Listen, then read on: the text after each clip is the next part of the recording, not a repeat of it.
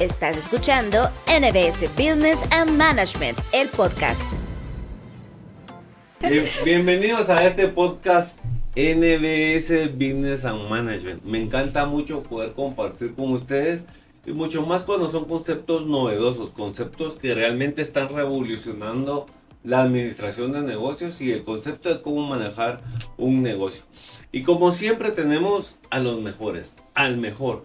Y el día de hoy tenemos a la mejor eh, especialista en el tema que es de Time Thinking. Así es que tenemos a la licenciada María René Campos. Bienvenida a Mucho este gusto, podcast. muchas gracias Giovanni, muchas gracias por la invitación. El hoy tenemos un excelente tema que no mucho lo hablamos, no mucho lo conocemos y definitivamente para todos nuestros oyentes, para todos los que nos siguen, va a ser algo extraordinario. Así es que licenciada, bienvenida a este su programa. Muchas gracias Giovanni, muchas gracias por aquí estamos, listos para, para platicar un poquito de Design Thinking. Ah, me encanta y es que ese es el tema, design thinking. Y uno, uno lo entiende en inglés y uno, uno que medio habla inglés, así algo cheretón, ¿verdad? Pero medio habla uno inglés. Eh, si nos hablamos de design thinking, o sea, hablemoslo así, design, diseño, thinking, pensando. Entonces yo te diría, design thinking, no vamos a preguntar, o sea, no, no quiero irme de principio a saber qué significa, ese- o sea, ¿por qué design thinking? Diseñando, pensando, ¿cómo, cómo sería esta, este relajo al que me acabo de meter? Se podría decir que la traducción sería el pensamiento de diseño.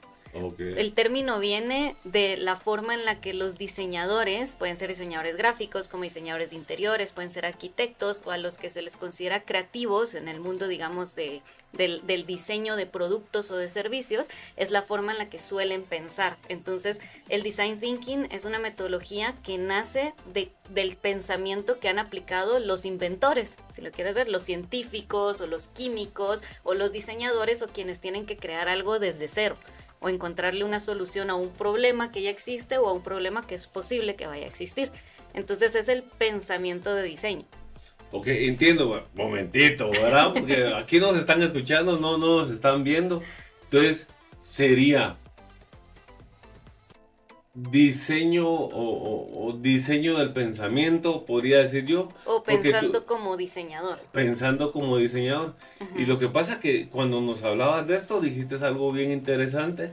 Número uno, nos vamos a parar en que es una metodología. Así es. ¿Verdad? O sea, la pregunta de Design Thinking, eh, podríamos decir, es una metodología. Cuando Así hablamos de que es una metodología, ¿de qué estamos hablando? Tiene fases, tiene cinco fases, pero se convierte en metodología en el momento en el que también deja de ser un proceso, porque no es un proceso lineal. Al tener fases, muchas veces las personas piensan que tengo que irme de la A a la B para luego a la C y luego a la D, ¿no? Del 1 al 2, al 3 y al 4. Pero el Design Thinking es una metodología que tiene cinco fases y lo que la hace interesante es que es iterativa, pero es flexible. Iterativo significa que se puede repetir muchas veces, muchas fases. Perdón, tu pregunto, lo que dijiste es interactivo. No, iterativo. Iterativo. o sea, Iterativo, sí.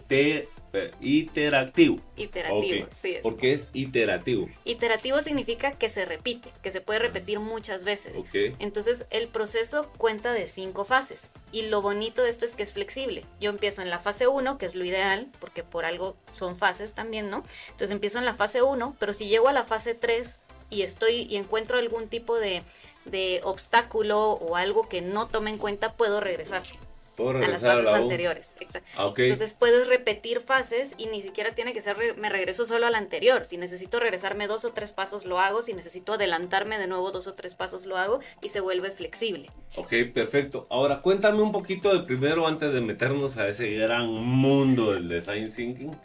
Me gustaría a mí eh, eh, saber un poquito acerca de cómo nace esto, si nace en algún momento específico, si no los chapines, los latinoamericanos, porque nos están escuchando en toda América Latina.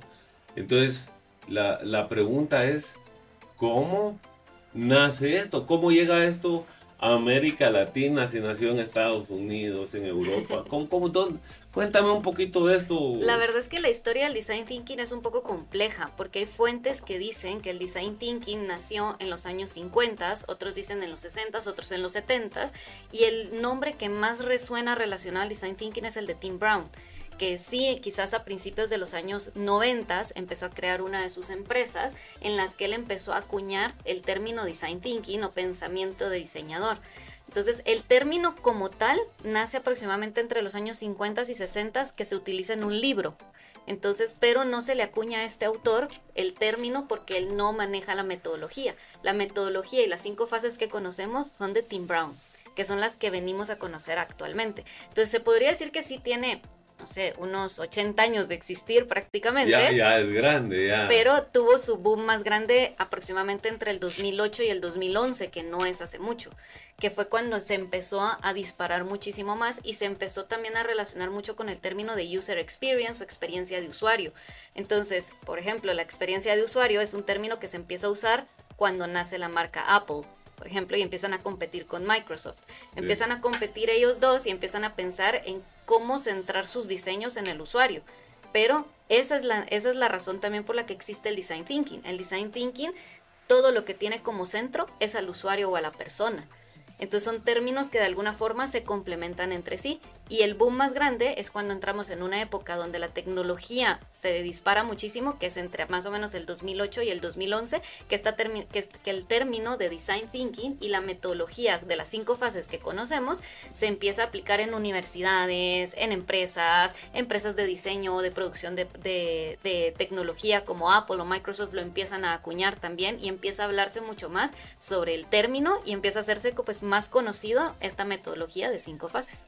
Ok, perfecto. Ahora, una pregunta que mira, ahorita que estabas hablando me sale y yo me, me, pregunto yo, este design thinking, por ejemplo, que a mí me encanta mucho, me puedo ir, me puedo ir yo a mi cama a pensar, a hacer, porque yo, o sea, mi mente por ahí se va, que eso es, design thinking es como pienso construyendo, o cómo desarrollo construyendo. Entonces mi, mi cosa sería, o sea, mi pregunta es, ¿este design thinking ¿Lo puedo hacer yo solo o necesito hacerlo en un equipo de personas? Se puede hacer individual, pero digamos que el design thinking como metodología o como proyecto o como proceso sí recomienda que sea colaborativo. Ah, Porque la primera fase que es empatizar es empezar a entender a los usuarios.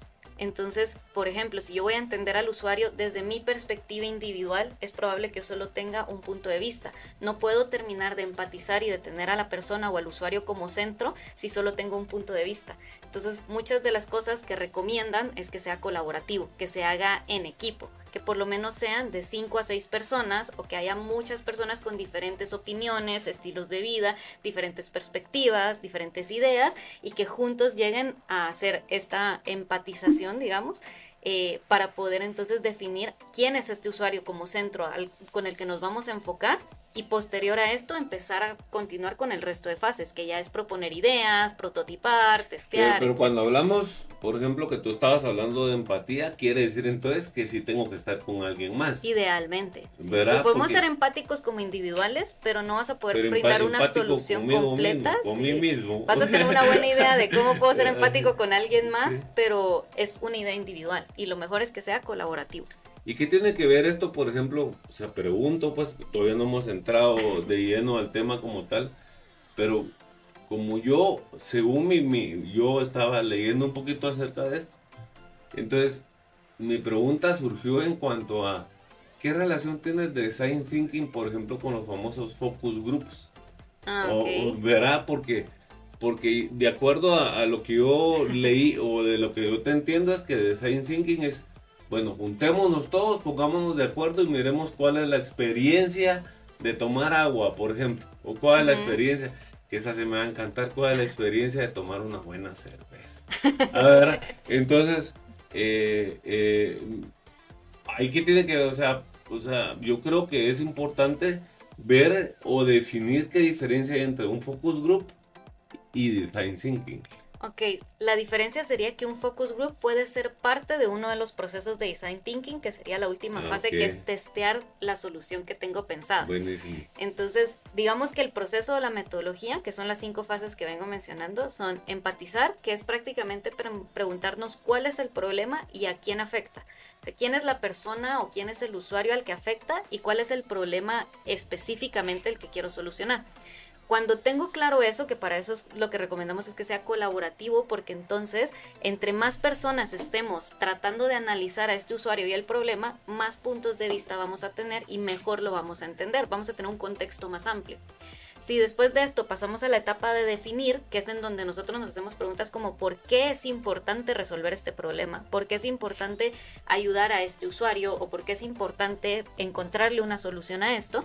Entonces ya empezamos a aterrizar todo el contexto que teníamos a empezar a decir, ok, si todo esto de acá es lo que tengo que resolver, ahora cómo lo hago. Y entonces pasamos a la tercera fase, que de nuevo siempre vamos a poder regresar, ¿no? Pero idealmente se empieza con las cinco fases en orden. Entonces la tercera fase es la de idear, es cómo lo voy a solucionar. Ok. Ahí es donde hacemos brainstormings, por ejemplo. Ok. Vamos a, vamos a organizarnos eh, porque yo he estado, pero yo vengo tan ansioso por querer conocer, por querer, que, que me gustaría que para que iniciemos, o sea, no, no hemos iniciado, ¿verdad? Eh, a mí me gustaría que tú nos dieras un concepto tuyo o un concepto que tú tengas en tu mente de qué es el design thinking, el design thinking, ¿verdad? Ok. O sea, para, para poder empezar ya nuestro... eh, Se podría decir que el design thinking es, para mí, una metodología que busca encontrar soluciones creativas a un problema. Así, soluciones creativas. Y por creativo tenemos que también tratar de entender que viene de lleno o viene, podemos asumir que viene acompañando el tema de que vamos a hacer algo innovador. Entonces vamos a tratar de encontrar una solución creativa e innovadora a un cierto problema que existe. Ok, y este entonces tú me estás diciendo es una metodología y solución de una metodología de soluciones creativas a un problema. A un problema. Y esto puede ser cuando cuando yo tengo un problema o puede ser preventivo. Puede ser preventivo. Podemos empezar a prever Entonces, que puede llegar a surgir algo. Por ejemplo, puede funcionar para, atender- para generar, por ejemplo, planes de contención o de potenciales crisis, ¿no? Entonces, ¿qué pasa si el día de mañana nuestra materia prima deja de existir? ¿Qué pasa si el día de mañana viene otra pandemia? ¿Qué pasa si el día de mañana, eh, no sé, eh, Sí, pasa algo con el medio ambiente y demás? Sí. Se puede como pre- te- tener una idea o un plan estratégico de cómo accionar ante un posible problema o ante un problema que ya existe. Ok, perfecto. Entonces, eh, definiendo ya eh, qué es el design thinking, es una solución creativa a un problema. Así. Ok, listo. Ahora, la pregunta sería, ¿en qué áreas de mi empresa, en qué áreas de mi empresa puedo utilizar el design thinking? En todas. Desde todas. recursos humanos, administración, finanzas, producción, servicios, administrativo, todo, en todas Va, las áreas. Ok, va. Tomemos un área. ¿Cuál te gusta más? De- decime qué, qué- qué área te gusta más, la, la operativa, un área de una empresa. Pensemos en una gran industria. Ok. Verá que, por ejemplo, podría ser, por ejemplo, nos podemos, nos podemos hablar de muchas cosas. Podemos hablar, cuando nosotros hablamos, por ejemplo, hablamos de una marca, para no hablar marcas, una marca de un tenis reconocido a nivel mundial que tiene una flechita. Ok. Entonces, cuando nosotros hablamos de una marca, o sea, hablemos de esta marca de tenis reconocidos, eh, uno inmediatamente, y uno habla del tema de producción, uno se va a la, a la fábrica y todo esto, pero si nos damos cuenta, estas, estas, estas grandes empresas de tenis o de zapatos reconocidos, ellos no hacen nada, ellos simplemente eh, contratan el servicio de alguien más. Ujú. ¿verdad? Pero si hablamos, por ejemplo, de estos tenis, que es eh, el lado de logística, por ejemplo, cómo lo traemos de China y lo repartimos por el mundo y todo este tipo de cosas, eh, ¿a qué hora, qué, qué, qué, qué haríamos? ¿Qué, ¿Cómo hacemos para agarrar de esta empresa de tenis? Eh, si agarro el, el sector de logística, ¿cómo tenemos que involucrar a todos los que trabajan en ese, en ese departamento? ¿O a ciertas personas? Se puede involucrar a todo el departamento que entramos en la etapa de empatía. Entonces, por ejemplo, hacer una investigación interna, cómo se sienten desde los bodegueros hasta las personas que están en aduana, hasta las personas que están en el barco, por ejemplo, cargando los contenedores, o las personas que están en oficina en China y en Latinoamérica, por ejemplo, los que envían y los que reciben, por ejemplo. Entonces, podemos hacerlo con todos. Podemos entrar a una investigación en la que podemos hacer preguntas clave para empezar a detectar cuál es el sentido, dónde hay un potencial problema por ejemplo, en la cadena de logística. Entonces, si detectamos que, por ejemplo, estamos en pandemia y el problema es que queremos traer los tenis de China a Latinoamérica, pero cada vez hay menos barcos porque todo se está sobresaturando, ¿no? Entonces tenemos un problema. Entonces, el design thinking empieza con detectar un problema, un problema que ya existe o un problema potencial, ¿no? Entonces, si en este caso ya existe el problema y ese es, entonces, ¿cómo puedo yo resolver entonces que necesito trasladar los tenis de China a Latinoamérica? Entonces, pensar a quién se lo tengo que resolver, si es a la cadena logística, si es a la, si es por ejemplo a mi usuario final, si es a mis distribuidores locales en Latinoamérica, si es quitarle la sobresaturación a los que están en China. ¿Quién es el problema? No es tanto quién, porque el design thinking lo que busca no es encontrar un culpable, sino que enfocarse en encontrar una solución enfocada en a quién le quiere dar la solución. Entonces quizás no detectar eh, quién puede ser el culpable, sino dónde encuentro un error y cómo puedo venir y solucionarlo y ajustarlo. Entonces no nos interesa tanto irnos como un tema de te voy a poner en el banquillo de los acusados, ah, sino que es más, ajá, sino que es más encontrar cómo de forma colaborativa y como equipo podemos resolver un problema.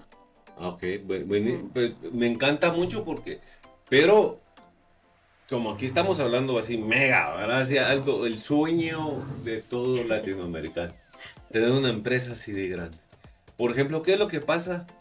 Por ejemplo, si yo tengo colaboradores en China, en Chile, eh, en El Salvador y en Guatemala, ¿puedo utilizar de alguna manera, por ejemplo, los, los forms, formatos de, para hacer preguntas y que ellos me contesten por teléfono? Sí, todo tipo de herramientas. Una, llamada en Zoom o algo por el estilo, en Google Meet y, platicar.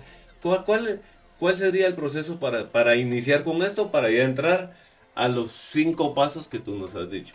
Ok, el proceso realmente más que reunirlos a todos es determinar a un equipo interno en la empresa que se va a encargar de, utilizar la metodología y de desarrollar el design thinking dentro.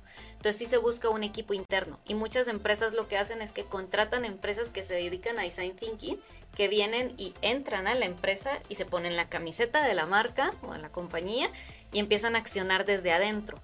Entonces, pero sí tiene que haber un equipo determinado dentro que son quienes se van a enfocar en desarrollar la metodología, que ellos tomarán en cuenta en las fases a las personas que están en los diferentes lugares, los de China, los de la cadena logística, los de locales en Latinoamérica y demás, pero va a haber un equipo encargado del desarrollo de la metodología y ahí empieza, con ellos empieza, ellos son quienes lo van a desarrollar. Quienes dicen, por ejemplo, ahorita que tú estabas hablando me recordaba como yo ya, soy libro viejo, dicen, ¿verdad? yo me recordaba de aquel famoso que salió en los años 90, cuando todavía el televisor era blanco y negro, ¿no? pero, pero salió el, aquel de qué, cómo, por qué, cuándo, donde ellos dicen, bueno, qué es lo que tenemos que investigar, identificar qué es lo que, cuál es el objetivo de, ese, de esta metodología de Science. Qué, por qué, quiénes son los que van a ser parte de este proceso, ¿verdad? El identificar y cuál es el resultado como tal, ¿verdad? y entonces, eh, ya estaba pensando en esto, no, eh, eh, yo creo que esa sería la primera fase, la primera fase, ¿verdad? Para empezar la metodología. ¿Qué? ¿Quiénes? ¿Dónde y por qué es que vamos a iniciar este proceso? Una vez hecho eso, inician entonces los famosos, los famosos, no, no famosos, lo que tú lo has dicho, cinco pasos, ¿verdad? Los cinco pasos, sí, las cinco fases. entonces, esas cinco fases, ¿cuáles son? Para después explicar una por una. Ok, las cinco fases son empatizar, definir, idear, prototipar y testear.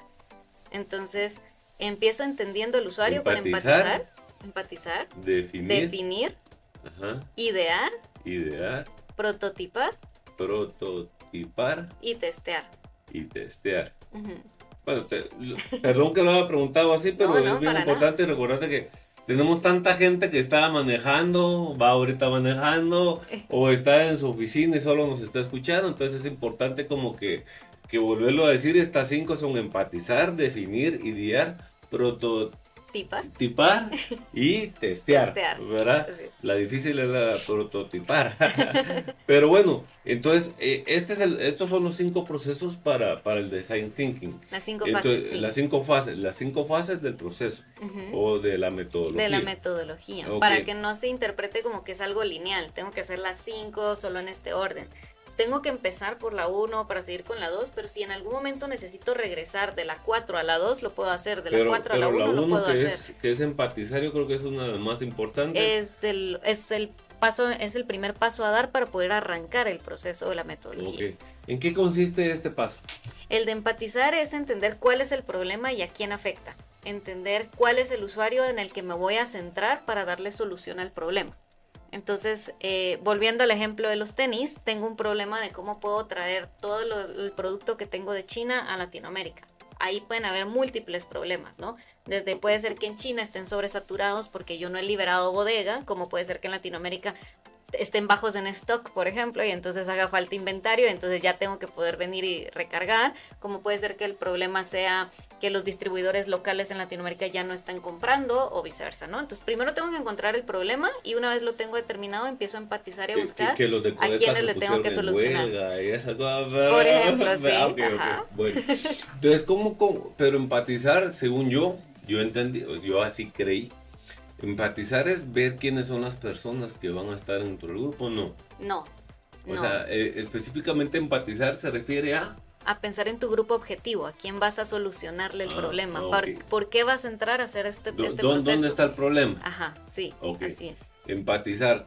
Eh, no, yo pensé, perdón, pero lo aclaro, ¿verdad? Porque sería bueno. Yo pensé que empatizar era, bueno, todos los del grupo que tienen el problema, juntémonos y pongámonos de acuerdo. No, No, ah, no. no es así. Sí, no, Entonces, porque imagínate que tienes un mercado donde, por ejemplo, tenemos el problema de que, no sé, somos un, una escuela y el problema es que ya tenemos cinco alumnos que eh, se manejan en silla de ruedas y nosotros no tenemos rampas, sino que solamente gradas. Eh, Los traes a los cinco y si les preguntas, sí puedes empatizar con ellos, pero ellos no van a resolver el problema. El problema lo tenemos que resolver Ah, nosotros, ¿no? Perfecto. Entonces, tu parte de empatizar es entenderlos a ellos como usuarios o como grupo objetivo, más no es que ellos vayan a resolver el problema o ellos vayan a formar parte del equipo de resolución del problema. Ellos son las personas en las que tenemos que tener como centro de a ellos necesito solucionarles un problema.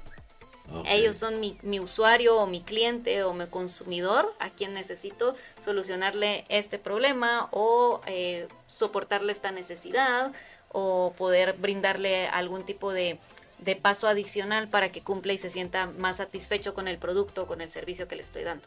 Entonces pensar en tu grupo objetivo y pensar en ese usuario como centro. Perfecto, entonces está más dirigido, bueno, vamos a empezar a vamos a empezar esta metodología de design thinking. Ajá. Vamos a, a- a empezarla.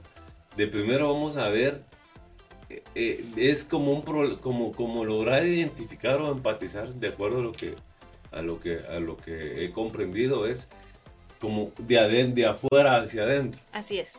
¿verdad? Veo de primero afuera qué es lo que está pasando y luego veo me voy para adentro para ver dónde ¿Cómo Uh. puedo ayudar a empezar a, a solucionarlo? Que entonces entraste a la parte justo de definir. Entonces, ¿para qué quiero solucionar esto? Porque digamos, si somos esta escuela, quiero solucionarlo porque quiero que todos mis alumnos tengan las mismas, las mismas posibilidades, que todos puedan subir a los sí. niveles, que todos puedan bajar, que todos puedan acceder a las clases sin ningún problema. O sea, lo que a mí me interesa es el bienestar de los alumnos, por ejemplo. Entonces ya lo traigo ya desde que empaticé, lo traigo a la etapa de definir por qué necesito solucionar este problema, por qué es importante darle una solución. Ok, me parece, me, me encanta mucho eh, eh, de estos cinco procesos, de esta metodología que se llama Design Thinking, hemos, son cinco pasos, Son cinco. los cuales solo hemos visto empatizar Y definir. y def- definir, vamos a definirlo después, no, pero bueno, vimos empatizar y definir. Estamos platicando acerca de lo que es el Design think- Thinking, eh, lo cual ya eh, lugar- eh, la licenciada muy bien nos logró dar la definición de, de lo que es el Design Thinking y nos habló de los cinco pasos. Empezamos con, de estos cinco, pues está empatizar, definir, idear. Ah, ah, prototipar. da- da- da- proto, Tipa. Prototipar. y eh, aquí lo voy a arreglar porque. eh, y, eh, y testear. Testear o testear. Ajá. Eh, eh, ya hablamos un poquito de lo que es empatizar. Y a mí, por ejemplo, eh, María René, a mí me quedó muy, muy, o, o Mare, me quedó muy eh, falto de conocimiento en lo que es definir. Ok. Cuando estamos hablando en el tema de definir, ¿cómo podríamos explicar de una manera para que yo lo pueda? A mí me cuesta muchísimo entender, así es que por favor. En la parte de definir es, si nos volvemos al ejemplo de la escuela, ¿no? Que tiene alumnos que se manejan en silla de ruedas y que pues solamente tenemos gradas de momento y no tenemos rampas, ¿no? O sea, no tenemos algo con lo que les podamos solucionar cómo pueden llegar, no sé, a un quinto piso. Entonces, si vamos entre esa idea, ya entendimos que con quien tenemos que empatizar es con la persona que no logra subir al quinto piso, ¿no? Que pueden ser desde ellos como alguien que tiene algún problema de espaldas, como puede ser alguien que, por ejemplo, tiene que cargar mochilas o cosas muy pesadas y pues cinco pisos ya, ya, es, ya es un Claro. esfuerzo mayor. Entonces, en la parte de definir es cuando nosotros decimos, tengo la idea de que este es el, de que hay un problema por aquí y en definir termino de entender el contexto. Entonces, investigo y observo. Investigo, observo quiénes suben, quiénes no logran subir las gradas, quiénes son los que más tiempo se tardan, cuáles son los problemas. Eh, las gradas están del otro lado del campus, por ejemplo, pero el acceso, digamos, del parqueo está desde este otro lado. Entonces empiezo a investigar y empiezo a observar para terminar de definir realmente cuál es el problema a resolver. Ok, ya ent- en- entiendo entonces, empatizar es traer de afuera hacia adentro. Ahí logro identificar. Y centrar al usuario. eh, sí. Centrar al usuario. Y luego me paso a definir. Y en definir, y en- defino cuál es específicamente el problema por el cual se está. resolver. Ah, ok. Así. Mira, qué buenísimo. Ya, ya entendí las primeras dos. Y luego, eh, una vez definimos el problema, pasamos a. A la etapa de idear, que es Idear. generar ideas. Aquí en idear, según te entendí, ya sea tanto en definir como en idear, puedo regresar otra vez a empatizar. Si resulta que yo tenía en mente solo a las personas con silla de ruedas y mientras estoy haciendo la etapa de definición donde investigo, observo, analizo y demás, me doy cuenta que hay otras personas que también tienen este problema, que no necesariamente están en silla de ruedas, puedo regresarme a la etapa de empatizar. Ok. Entonces puedo regresar con ellos y decir, pues es que no solo es este grupo objetivo al que, al que necesito resolverle, resulta que tengo más personas, ¿no? Tengo, tengo personas con otro tipo de cualidades a quienes también necesito darles la misma solución. Ah, pues buenísimo. Entonces, bueno, vamos a idear. Ajá. O sea, porque ya vimos empatizar, definir, Definir. idear. ¿Para qué funciona esta? En la parte de idear, que es quizás la más bonita y la que más le suele gustar a las personas cuando desarrollan la metodología del design thinking, es la parte en la que pensamos cómo lo voy a resolver. Entonces hago la lluvia de ideas, si lo quieres ver así. Y por eso es que la metodología invita a que sea un proceso colaborativo, que mientras más personas mejor, porque mientras más personas, más, de- ideas más puntos de y vista. más puntos de vista.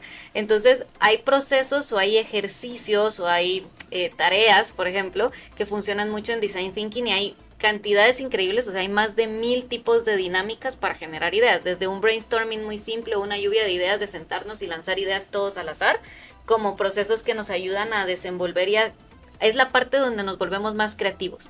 Y es quizás la parte donde muchas personas dicen, o cuando vas a una empresa a desarrollarles una metodología de design thinking para ayudarlos a resolver un problema, dicen, pero resuélvalo usted porque yo no soy creativo. Pero en realidad todos somos creativos. Entonces, a través de estas dinámicas o estos ejercicios que el design thinking también nos presta, podemos empezar a ver las cosas desde otro punto de vista y descubrir que sí podemos ser creativos y sí podemos proponer soluciones potenciales. ¿no? Me encanta, me encanta mucho y fíjate que, por ejemplo, y yo, yo siempre he utilizado una, un dicho muy mío, yo soy abogado, y eh, yo siempre le digo a mis clientes, en una misa solo debe haber un cura, ¿verdad? En un caso solo debe haber un abogado. ¿verdad? Porque regularmente nosotros los abogados, yo que soy abogado penalista, yo en el momento de solucionar un problema, yo me centro y digo, bueno, me voy a ir por aquí porque ese es mi método de defensa, mi, mi estrategia de defensa. Pero me he topado, por ejemplo, con muchos. eh, de hecho, ayer estaba yo en una reunión eh, tomando una decisión eh, de una gran empresa de Guatemala que trae una, una, unas máquinas desde Alemania. Ajá. ¿verdad? Pero en el proceso de, de, de abrir, de, de de traer esta máquina a Alemania, instalarla en Guatemala, ellos tardan un año solo en la instalación de la máquina. ¿Verdad? Entonces, eh, vengo yo, que estoy viendo el lado contractual, los contratos, y vengo yo y le digo, no, aquí esto no se puede. Porque quiere decir que si usted va a invertir hoy y hasta dentro de 12 meses le van a terminar de construir la, la obra, por así decirlo, para empezar a operar. Que es mucho tiempo. Ah, sí. el, el retorno de capital se alarga un montón. Pero si te das cuenta con lo que estoy hablando, estoy hablando ahí de abogado. Yo estoy viendo mi tema de abogado. eh, relacioné el tema financiero. Ujú. Relacioné el tema de logístico y me alargué un poquito para decirle a mi cliente, ¿qué vas a hacer durante ese año? Estar sentado esperando a qué? Vas a tener que estar pagando planilla, vas a tener que... O sea, esto es no solo, la inversión no solo es la máquina, es el pasar un año sin hacer nada. ¿Verdad? Entonces, pero había más abogados. Y los otros abogados no entendieron esto porque ellos, no, ellos solo piensan en leyes, por así decirlo. ¿verdad? Entonces, ahí eh, nos vemos truncados, muchos grupos, porque, por ejemplo, eh, no todos somos especialistas en el mismo tema. Entonces, eh, me encanta mucho esto de poder generar idear, que la palabra del paso es idear, Ajá. pero el tema es cómo sabemos nosotros si las personas con las que vamos a idear nos van a dar la solución a la respuesta o, al problema que estamos identificando. Lo que tienes que confiar es en que va a ser un trabajo completamente colaborativo y en equipo. Entonces tienes que confiar en las personas con las que estás trabajando el proyecto. Y tal vez no, no acusar o no, no desconfiar de si las ideas que van a proponer son buenas o malas, porque eso también puede afectar el nivel de propuesta de ideas. Las personas se pueden llegar a sentir como mis ideas van a ser consideradas malas, mejor no las digo. En cambio, en el proceso de design thinking, lo que se promueve es que todos digan todas las ideas que pueden ser buenas, malas, posibles, imposibles o demás. Entonces, todas las cantidades de ideas son buenas porque media vez las pongas en papel o las, las aterrizas en post-it y las pegues en un muro o las ingre- ingresas en un Excel si lo quieres Que ver así, tengas- que etcétera. Lo que te va a ayudar es a poder analizarlas. Ah. Exacto. Y de todas esas, encontrar si combinándolas resulta que sale la mejor solución o si en, en serio ya se propuso al principio, al intermedio o al final. O, y más que pensar en quién la propuso es, logramos encontrar una solución de forma colaborativa y en equipo. Ok. Y, y yo creo que eso lo nos pasa, bueno, hacemos esa lluvia de ideas, y así le llamo, ¿verdad? Esa lluvia de ideas, cada quien da sus sugerencias. Ujú. ¿Cómo hago yo? Bueno, de un mar de ideas. Pongamos que no, no nos vayamos a hablar de que son 20 ideas. Habla- hablemos de que son 20 ideas, no, no los quiero poner difícil el tema. ¿Cómo hago yo para escoger de esas 20 ideas? ¿Cuál es la mejor? Ahí es donde, y esa pregunta sí la hacen mucho en clase, pero es donde entramos nosotros como seres humanos que somos racionales, racionales. Racional. Es decir, nosotros tenemos una noción de entonces esto creo que puede funcionar y esto creo que no es tan viable, pero empezamos a analizar también y podemos regresar a la parte de definir donde vemos temas como lo que tú estabas proyectando para tu cliente, ¿no? En el que dices, es que esto no te afecta solo esta área, te va a afectar estas otras. Entonces juntos también, en, colaborativamente, podemos definir esta es posiblemente la idea con menos riesgo y con más posibilidades de funcionar por A, B, C, D, E por todo el contexto que puede haber alrededor, pero lo hacemos juntos y a través de este razonamiento que tenemos de que podemos analizar diferentes áreas y de que como seres humanos podemos también proyectar las posibilidades de que algo se logre o algo no. Entonces, en base a eso aterrizamos por puramente razonamiento y análisis y colaboración, cuál es potencialmente la, la idea que podría llegar a funcionar. Y es cuando entonces caemos en la cuarta fase, que es el prototipado. En esta es en la que más confiamos. Por ejemplo, tenemos nuestro plan A, que es la idea en la que más nos gustó. Ok. Y a lo mejor hay otra idea que también nos encajaba un poco, pero la vamos a tener como un plan B. Si no funciona la A, nos vamos a la B. Pero para saber si funciona la A, tenemos que entrar al prototipado, que es generar la idea, ya sea fabricar el producto o idear el proceso del servicio y ponerlo a prueba. Y lo pones a prueba con personas que son parte de tu grupo objetivo, personas con las que empatizaste.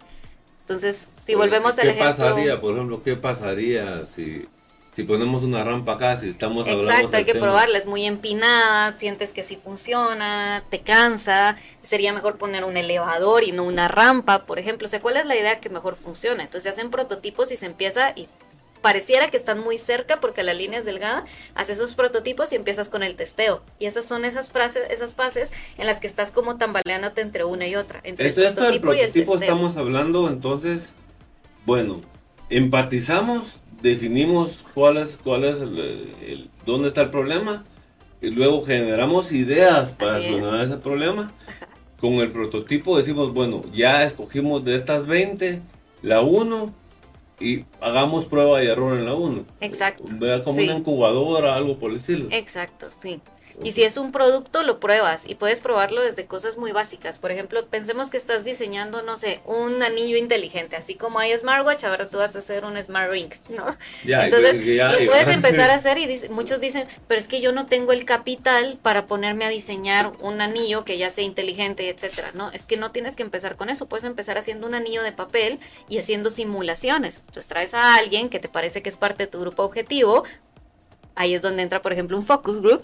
Traes a alguien y los pruebas les dice, ponte este anillo que es de papel, que lo hiciste con papel y, con recortes. Y ahora imagínate que dice tal cosa, y ahora tal otra, y ahora simulas esto. Y hay ejercicios en Design Thinking donde te ayudan a hacer simulaciones, donde te ayudan a hacer ideaciones, donde te ayudan a hacer focus group o análisis de si este prototipo está funcionando o no está funcionando. Perfecto. Y por último tenemos el testeo. Cuando hablamos del testeo, ¿qué tiene que ver esto con, con el prototipo? Prototipiar. Ah. Es ese ir y venir que te mencionaba que hay entre ah. estas dos fases, ¿no? Porque hago un prototipo que puede ser de papel y lo empiezo a probar y en el momento en el que alguien se lo pone se deshace. Ah, ok, entonces ya lo probé y ahí ya pasé a la fase del testeo, algo no funcionó, me regreso a la parte del prototipo pruebo con otros materiales, pruebo de otra forma, etcétera. Se lo hago, por ejemplo, de cartón. Ok, ese sí le quedó. Ahora simulemos la actuación. Mientras lo simulo, resulta que siento que, no sé, tiene pantalla y la pantalla es muy pequeña. Ah, ok, entonces me regreso al prototipo, vuelvo a ajustar. Entonces vas en esa prueba y error hasta que ajustas. Pero lo estás haciendo sobre un prototipo y no tuviste que hacer una macroproducción de un anillo inteligente para saber si funciona o no funciona. Perfecto. Mira, mira, María René, me quiero cerrar con esto porque es este tema es buenísimo eh, eh, para, para, continuar platicando, pero aquí no, nos cortan el aire. no, pero fíjate que me sale alguna pregunta. Tú que sabes mucho de este tema, eres experta en él, ¿habrá alguna aplicación, como ahora todo lo inventan, ¿habrá alguna aplicación, página web? o algo por el estilo para poder desarrollar este design thinking? Sí, hay plataformas y hay páginas y hay empresas que se dedican a design thinking. Y quizás la solución o mi recomendación va a ser muy básica. Que te llamen a ti. Pero ah. si quieren también. Ah, pero quizás mi solución la más básica. porque para, saberlo. Pero quizás lo más básico que podría decirles es algo tan sencillo como buscar design thinking en español en Google porque van a encontrarse empresas y plataformas donde hablan de la metodología que se llaman tal cual design thinking en español.com, donde van a encontrar documentos, PDFs, blogs, eh, mucha información. Sí. sí, lo que pasa es que regularmente, y yo creo que ese es uno de los grandes llamémoslo así, eh, defectos de la inteligencia artificial. Porque ahí está, pero no la usamos. Así es. ¿verdad? Aunque ahí está y ella nos puede llegar, no la usamos. Y eh, pero bueno, ese, ese, ese, ese es otro tema. Mira, María René, por ejemplo, ¿qué pasa si yo quisiera contactarte para que me apoyes en mi empresa para, para poder eh, implementar este, esta metodología en mi empresa? Ah, tengo una empresa que se llama Arveja Marketing, donde pues ya sabrán, aquí está mi equipo conmigo, por aquí está de visita con nosotros. Ah, eh, eh, donde nosotros pues podemos ayudar a las empresas ya sea a desarrollar el método del design thinking como con estrategias de marketing digital. Nosotros nos enfocamos, digamos que eh, orgánicamente en la parte de marketing digital, pero aplicamos en cada una de nuestras estrategias y procesos en la metodología del design thinking. Entonces a nosotros nos pueden encontrar como Arveja Marketing en las redes sociales. Eh, Alberja. Arveja. Arveja. Arveja Marketing. Arveja. Así es. Arveja Marketing. Arveja Marketing. ¿Y algún email, eh, número de teléfono o algo por el estilo para poderte contactar? Sí, pueden contactarnos al 3084 1012 3084 1012. 3084 1012. Y si están en Guatemala, con el código de área de más 502 al Ah, inicio. ok, ok. Más 502 3084 1012. 1012. Así es. Perfecto. ¿Algún email o algo por el estilo? Tenemos no? el correo que es hola arroba arvejamarketing.com. Arveja. Arveja Marketing. Hola arroba Arveja. arvejamarketing.com. Bueno, buenísimo, pues me encantó, mira, un excelentísimo programa. eh, me encantó muchísimo porque es algo nuevo que sí debemos de implementar porque sabemos muy bien que la nueva era, eh, la sociedad está cambiando, los gustos de la sociedad están cambiando y definitivamente está cambiando nuestra forma de administrar una empresa. Y definitivamente es lo que debemos de hacer. Así es que, María me encantó muchísimo, muchas, Muchas gracias. por la invitación, Giovanni. No, a ti, a ti. Y recuerda una cosa, NBS es pasión por la excelencia y tú eres parte de ella. Has escuchado NBS Business and Management, el podcast.